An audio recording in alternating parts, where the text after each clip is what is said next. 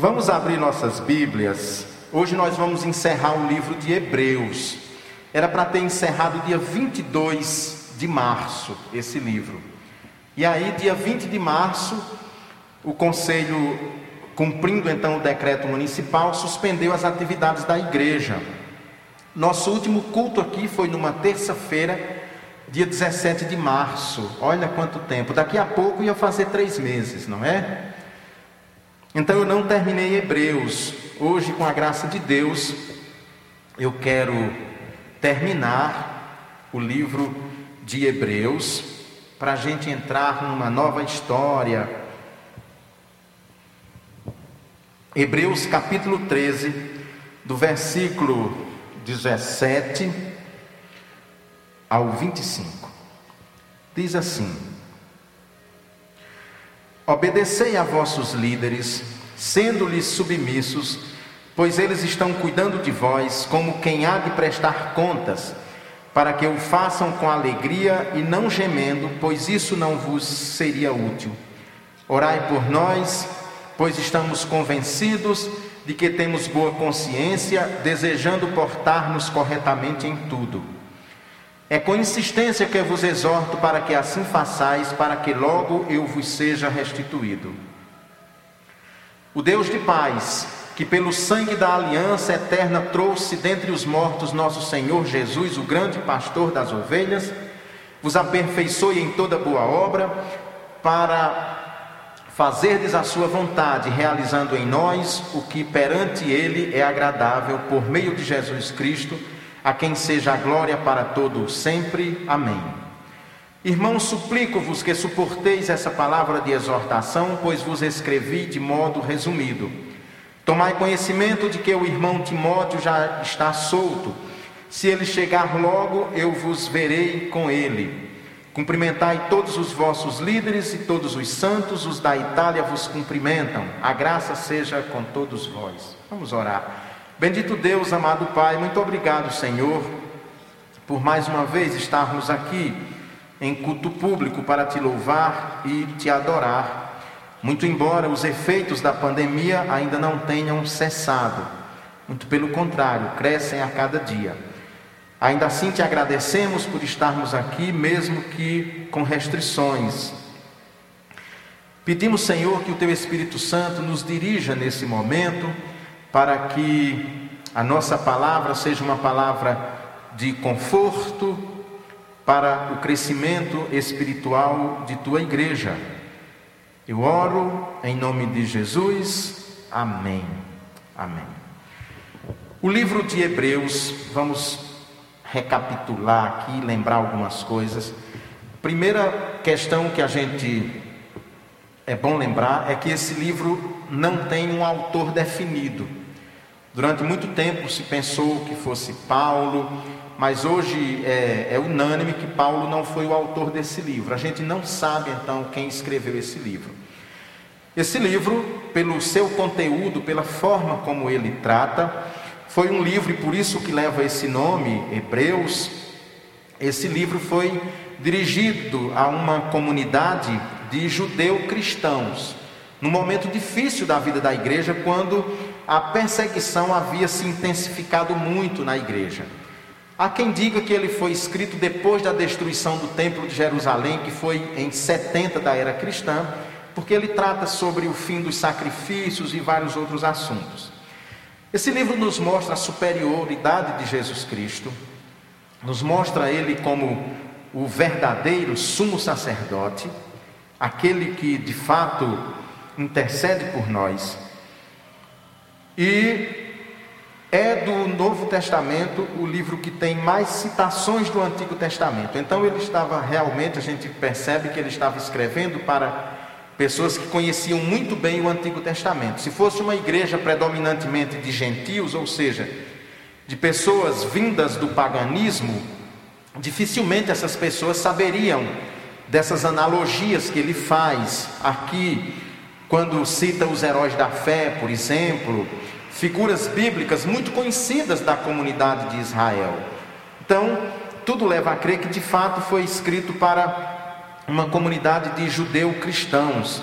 É uma carta está dentro, está classificado como uma carta, mas ele, o estilo literário parece muito um sermão. A estrutura dele parece também com a estrutura de um sermão. No entanto, circulou como uma carta, e esse livro, logo ele começou a ser lido, copiado e distribuído em muitas comunidades cristãs já do primeiro século. Depois, então, ele entra no que nós chamamos do cânon da Bíblia, as relações mais antigas que nós temos acesso hoje, dos 27 livros do Novo Testamento, já incluem o livro de Hebreus, de maneira que a sua inspiração e autenticidade são garantidas, não há nenhum tipo de dúvida neste sentido no meio da comunidade que estuda mais profundamente o texto sagrado. O tema da mensagem de hoje é experimentar o novo reino ou experimentando o novo reino. Esse novo reino, então, é um reino no qual Jesus Cristo é o único Senhor, ele que governa. Na verdade, nós nem sempre atentamos para isso, mas é Jesus Cristo que, que governa, ainda que o mundo pareça em alguns momentos desgovernado. Quando nós vemos, por exemplo, como está vivendo o nosso país, não só com essa pandemia, mas nós estamos mergulhados numa crise política desde 2016. Crise profunda, profunda, as instituições em perigo, tudo isso. Então a impressão que a gente dá é que está desgovernado. Não, mas o Senhor reina e tudo no fim vai dar certo. Essa é uma certeza, então, que nós precisamos cultivar no nosso coração para manter viva a esperança. Mas encerrando esse livro, experimentando esse novo reino, o autor lembra algumas questões interessantes. E a primeira, ele lembra que a comunidade que vive nesse, que experimenta esse novo reino, o crente, o cristão que experimenta esse novo reino, deve colocar na sua agenda de oração e de preocupação a liderança da igreja. Aqui diz claramente, em oração pela liderança, versículos 17 ao 19, vamos retomar, diz assim: Obedecei a vossos líderes, sendo-lhes submissos, pois eles estão cuidando de vós como quem há de prestar contas, para que o façam com alegria e não gemendo, pois isso não vos seja útil. Evidentemente, quando nós lemos esse texto, nós precisamos ter consciência que essa obediência à liderança aqui está tratando de uma liderança séria, não de uma pessoa que coloca a igreja em perigo constante, né? A igreja presbiteriana, neste sentido, é muito clara nos seus símbolos de fé e na própria Constituição que o crente, o membro da igreja presbiteriana, ele só está, digamos assim, obrigado a obedecer ao seu pastor, à sua liderança, enquanto o pastor for bíblico. A partir do momento que o pastor trouxer para a igreja qualquer doutrina qualquer prática fora da Escritura Sagrada ou que a Escritura Sagrada condene, ninguém é obrigado de cumprir e ser submisso a essa liderança. Porque quem está acima de nós é a Bíblia, é a Sagrada Escritura. É ela que reina, é ela que nos direciona. Então, isso precisa ficar muito claro. No entanto, naquilo que a Sagrada Escritura diz e nos ordena fazer, todos devem obediência às suas lideranças, né? obedecer às suas lideranças, assim como nós obedecemos de modo geral às autoridades civis. Nossa igreja está assim como uma prova que nós não somos filhos da rebeldia, nós somos filhos que obedecem às leis. Por isso que nossa igreja foi adaptada, por isso que vieram quatro fiscais logo na abertura do culto e elogiaram como a igreja estava, como vocês estavam, todos distantes, todos de máscara. Por isso que contrariando, de certa forma, a prática que eu estou vendo nas outras igrejas. Hoje aqui nós cantamos de máscara, eu e Gabi, e eu estou pregando de máscara. É muito comum os cantores, vocês podem assistir pela internet, que vocês vão ver, na hora que os cantores vão cantar, eles tiram a, tiram a máscara quando mais deviam usar máscara. Em tese, nesse momento vocês não precisariam de máscara. Por quê? Vocês estão calados, vocês não estão falando. Quem é que está precisando de máscara nesse momento? Sou eu, porque sou o único que está falando aqui. Em muitas igrejas, o pastor, quando vai pregar, tira a máscara. Então, nós precisamos ter essa consciência. Por que é que eu obedeço essa lei? Porque eu sei que essa lei é para proteger vocês e me proteger. Então, quando ele fala aqui, evidentemente ele está se referindo à liderança no seio da igreja, mas nós podemos aplicar e ampliar para a sociedade. É difícil, está sendo difícil? É muito difícil, mas isso é para a nossa própria proteção, para a garantia de nossa segurança. Uma das questões, por exemplo, que nós discutimos no grupo de pastores, conversamos muito, eu entrei em contato inclusive com a prefeitura, era se as famílias poderiam ficar juntas. Ora, vamos, aqui está é, Graciele e Ellen que moram na mesma casa, vocês poderiam estar juntas. Lília com seus filhos e com Águido poderiam estar juntos. Só que os fiscais não sabem que vocês moram na mesma casa. Lilian teria que trazer a certidão de nascimento, a identidade dos dois filhos e a certidão de casamento para provar que era casada com Águido. Aí já tinha ido metade do culto embora. Então, esse obedecer à liderança é neste sentido: quando é uma lei que está correta, de acordo com a palavra de Deus e que é para a nossa proteção, nós devemos então obedecer aos nossos líderes na igreja. Quando sair, quando o líder sai da Bíblia para criar novas doutrinas ou novas práticas, ninguém tem obrigação nenhuma de seguir. E aí ele vai seguindo. E ele diz, ele diz mais, né, que os líderes, pois eles estão cuidando de vocês, como quem há de prestar contas, para que o façam com alegria e não gemendo, pois isso não vos seria útil. Eu vou prestar contas a Deus, do cuidado que eu devo ter para com vocês. É para Deus que eu presto contas. Porque se eu creio que o ministério, que eu fui escolhido por Deus para o ministério, é a Ele então que em última análise eu presto, eu presto contas e devo prestar contas, né? Ele diz: orai por nós, orai por nós, pois estamos convencidos de que temos boa consciência, desejando portar-nos corretamente em tudo. É preciso que vocês orem pela liderança, vocês não só pelo pastor, mas também pelos presbíteros da igreja, por todas aquelas pessoas na igreja que têm função de liderança. Muitas vezes o erro decorre de dessa falta de intercessão que a igreja precisa ter. Orar, pela liderança, é isso que ele nos chama aqui.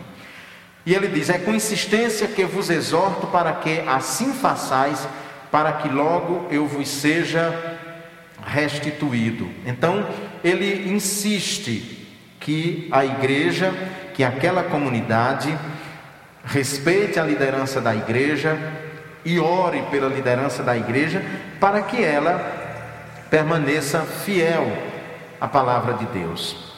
Ele diz mais então, um segundo ponto, em perfeição no amor de Cristo, ele diz: O Deus de paz, que pelo sangue da aliança eterna trouxe dentre os mortos nosso Senhor Jesus, o grande pastor das ovelhas, vos aperfeiçoe em toda boa obra, para fazerdes a sua vontade, realizando em nós o que perante Ele é agradável por meio de Jesus Cristo, a quem seja a glória para todo o sempre.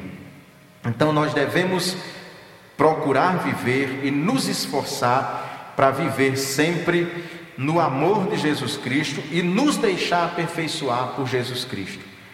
Esse é um longo processo, é um processo que, que demora muito, e quando os escritores bíblicos vão usar alguma analogia para tratar desse assunto, eles sempre falam como um atleta que precisa então se esforçar continuamente, todos os dias.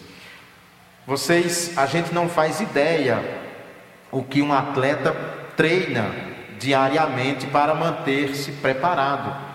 O que um bailarino tem que treinar, uma bailarina tem que treinar todo dia para manter o corpo em forma. Tem que ser todo dia todo dia. Quem pratica esporte, não é o meu caso, eu não pratico esporte, mas quem pratica esporte sabe muito bem que se ficar uma semana sem praticar esporte, o organismo sente e é difícil voltar depois.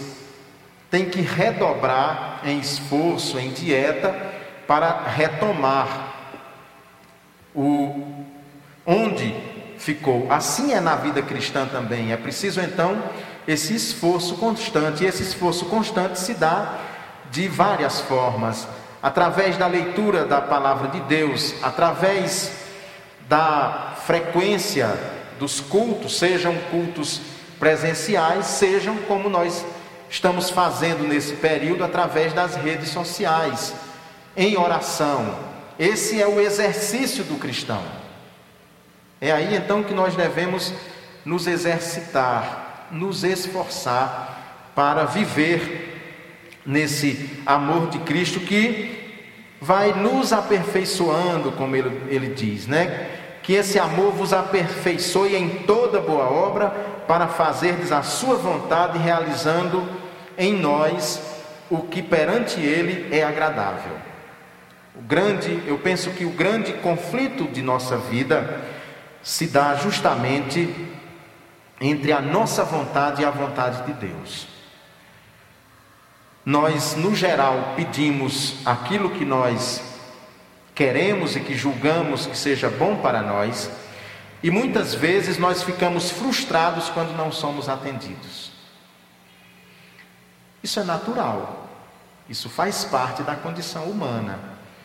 Não há nada é, pecaminoso, digamos assim, nisso porque faz parte da condição humana.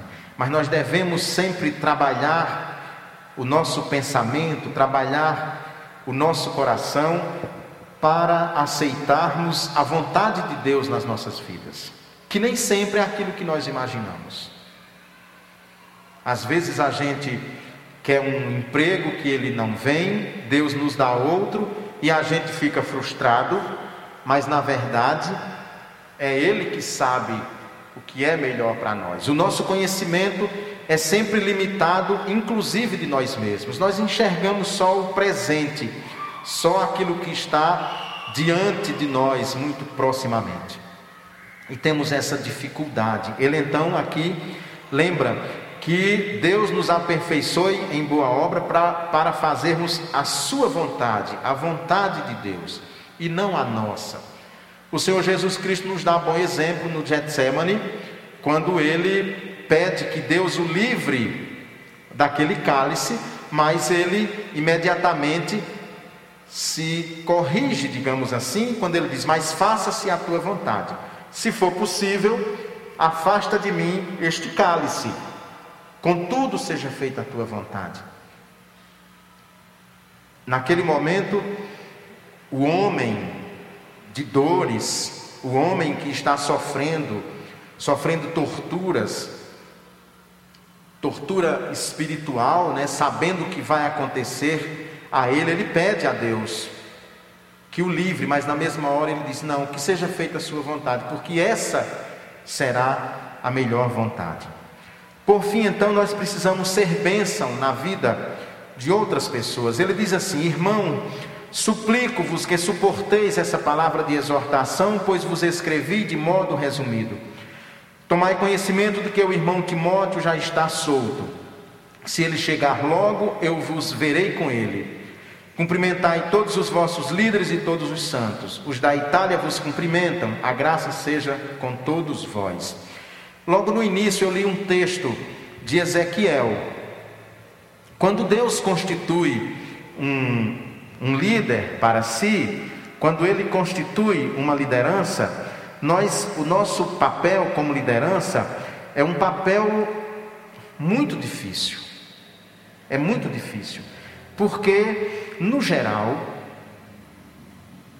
no geral, ninguém gosta de ser chamado a atenção. Ninguém gosta de ser chamado a atenção.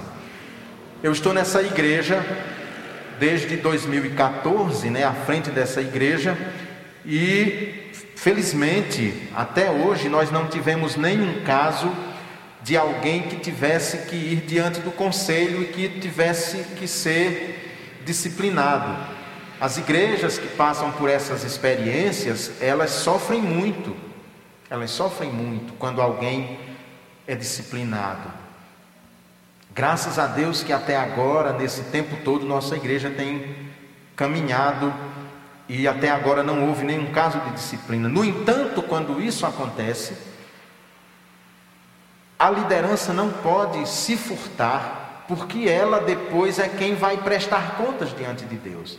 O que foi que aquele texto de Ezequiel disse? Olha, quando alguém errar, quando alguém se desviar, você tem que exortar aquela pessoa, você tem que chamar e dizer: olha, você está errado, você tem que corrigir o seu caminho. Se você não fizer isso, é você que vai responder diante de Deus. Ela pelo próprio pecado e você, líder, pela sua omissão. Se você chamar a atenção e ela não ouvir e ela se rebelar, esse é um problema dela. Você está quites diante do Senhor. De maneira que é sempre muito difícil, eu fico imaginando nessas situações, quando o conselho tem que chamar alguém, e aqui quando eu falo uma exortação é algo sério mesmo, não é, é, coisas do cotidiano, mas assunto sério mesmo, o quanto é difícil e você tem que se posicionar, não tem como não se posicionar. Porque quando você não se posiciona, nós funcionamos mais ou menos assim. Nós ficamos sempre observando os outros, não falamos nada. No momento que nós, so, nós vemos os outros, às vezes, cometendo pequenos erros, não falamos nada. Nós esperamos ser corrigidos por ele para devolver. Ah, mas você também faz isso. É assim que funciona a mente. Eu estou falando de modo geral, né? De modo muito geral. Então, é muito difícil estar no papel da liderança. O conselho de uma igreja quando tem que se reunir e tomar decisões dessa natureza. Por isso que ele, ele aqui, ele, ele, ele diz: Eu suplico que vocês suportem essa palavra de exortação, pois os escrevi de modo resumido suportem. Eu fui duro em alguns momentos, é isso que ele está dizendo. Eu fui duro em alguns momentos, mas eu peço que vocês suportem, porque eu não podia me calar. Aquele texto de Ezequiel, muito provavelmente, tenha povoado a memória do autor deste livro em muitos momentos. Ou seja, tem momentos que não tem jeito, que não tem como, que a liderança tem que se posicionar. Aqui nesses dias nós ficamos muito apreensivos, né? O conselho se reuniu e nós estávamos muito apreensivos porque e se alguém que está no grupo de risco ou acima de 60 anos chegar e quiser entrar? Olha que situação difícil era a nossa. Não pode entrar. Imagina hoje, no primeiro culto, nós já recebemos a visita de fiscais. Imagina se aqui tivesse idosos, pessoas visivelmente na faixa de risco, o vexame que tinha sido os fiscais lacrarem essa igreja. Porque eles iam lacrar, fechava não, vocês não estão adequados, a igreja está fechada, não vai ter culto. Imagina o vexame Amanhã no FM Repórter, Igreja Presbiteriana Maranata não realizou nem o primeiro culto por descumprimento das normas estabelecidas no decreto municipal. Mas é difícil, não é difícil? Águido, que está lá na portaria, chega um irmão, uma irmã sem máscara. Não, irmã, você não pode entrar. Está sem máscara. Não é difícil? É muito difícil. Vocês estão entendendo como é, é, o papel da liderança? Por isso que ele encerra o livro tratando desse assunto, mostrando justamente essas dificuldades. Por isso que ele pede para vocês orarem pela liderança, para nesses momentos nós termos bom discernimento e dizer um não que não desagrade tanto, embora vai desagradar. Nós ficamos muito apreensivos, com muito receio que isso pudesse acontecer em algum momento. Infelizmente, se acontecer, a responsabilidade é nossa, principalmente minha, que assinei um termo de compromisso, tomando conhecimento daquele decreto e assumi o compromisso de fazer cumprir aquele decreto aqui na, aqui na igreja, de maneira que, se houver descumprimento, sou eu que respondo judicialmente como presidente do conselho da igreja. É o meu CPF que está lá à frente da igreja. Então, são situações muito difíceis, por isso que o autor pede então para que todos orem, orem pela liderança para que ela possa tomar sempre a decisão correta e quando essas decisões forem tomadas, sejam para o bem de todos nós. Houve muita pressão na prefeitura, no prefeito, para a volta das igrejas, e demorou muito para que fosse decidido isso de uma forma que garantisse a segurança. Então, nós precisamos ter essa relação com a liderança, orar pela liderança, obedecer à liderança, evidentemente, como eu falei, quando ela estiver agindo de acordo com a palavra de Deus, e entender também quando a liderança muitas vezes precisa ser dura para que as coisas funcionem da maneira correta. Vamos ficar de pé. Deus bendito, muito obrigado, Senhor, por este culto, por este momento, quando nós aqui nos reunimos para te adorar e te louvar. Obrigado também porque, mesmo de forma tão limitada, aqui estamos na igreja, dois meses depois, para te louvar e te adorar. Senhor, mas nós pedimos e clamamos, como igreja que aqui se reúne, para que cesse essa pandemia para que a nossa igreja e outras igrejas e o país volte a ter uma vida normal, que nós possamos nos reunir todos aqui, sem que falte ninguém, porque nós somos irmãos e a falta desses irmãos, de fato, provoca nos nossos corações um grande abismo. Que o Senhor trabalhe a nossa mente, o nosso espírito, para que possamos enfrentar esses tempos difíceis sem perder a esperança. Em nome do Pai, do Filho e do Espírito Santo. Amém. A graça e a paz do Senhor Jesus Cristo, o amor de Deus, a comunhão e as consolações do Espírito Santo estejam com todos vocês. A bênção de Deus Todo-Poderoso, Pai, Filho e Espírito Santo, fique sobre vocês e permaneça para sempre. Amém.